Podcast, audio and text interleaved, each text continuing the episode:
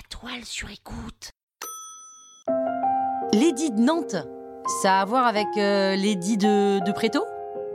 Vous écoutez Krusty History, le podcast qui vous raconte les histoires de l'histoire.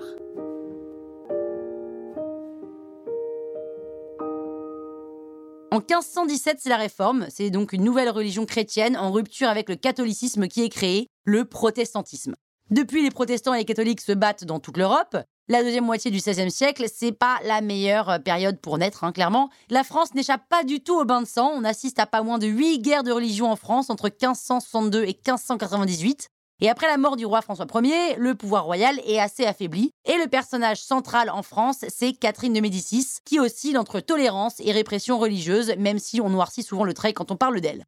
Le pouvoir royal est remis en cause par les grandes familles du royaume, les Guy, les Montmorency et les Bourbons. Chacun cherche des soutiens. En plus, les monarques étrangers lorgnent sur des bouts de France qu'ils pensent affaiblis. Le protestantisme se répand et les catholiques voient ça d'un mauvais œil. Les persécutions se multiplient comme en 1572 lors du massacre de la Saint-Barthélemy. Les grandes familles utilisent les tensions religieuses au cours des différentes guerres et font monter en puissance le parti des catholiques, la Ligue. Le pouvoir royal est alors en danger, je veux dire réellement en danger, Jacques Clément va assassiner le roi Henri III en 1589, qui est perçu comme trop mou dans la répression des protestants. Disons si on devait tuer tous les gens qu'on trouvait trop mous.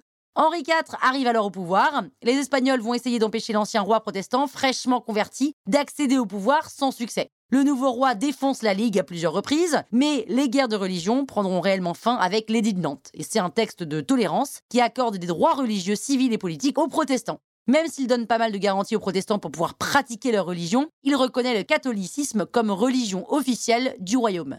Alors pour le moment tout va bien, mais ça va pas durer très longtemps, puisqu'avec l'arrivée de Louis XIV, on va avoir un nouvel édit, celui de Fontainebleau, qui va faire interdire le protestantisme, va détruire les temples, fermer les écoles réformées et condamner les pasteurs à l'exil. Et ça rigole pas, hein baptême catholique obligatoire pour tous les enfants, etc. etc. Les ultra-cathos ont gagné, les protestants se convertissent en masse, certes, mais c'est pas vraiment de gaieté de cœur, conversion versus prison ou la mort. Voilà, il n'y a pas vraiment à réfléchir longtemps. Alors Louis XIV et Henri IV, un méchant et un gentil, non, on ne peut pas vraiment dire ça. Tout ça, c'est pour affirmer le pouvoir royal. Henri IV a aussi interdit tout procès ou même tout commentaire sur les guerres de religion. Donc tolérant, oui, mais pas non plus au point de foutre le why euh, total, quoi. Croustille, hein? La toile sur écoute.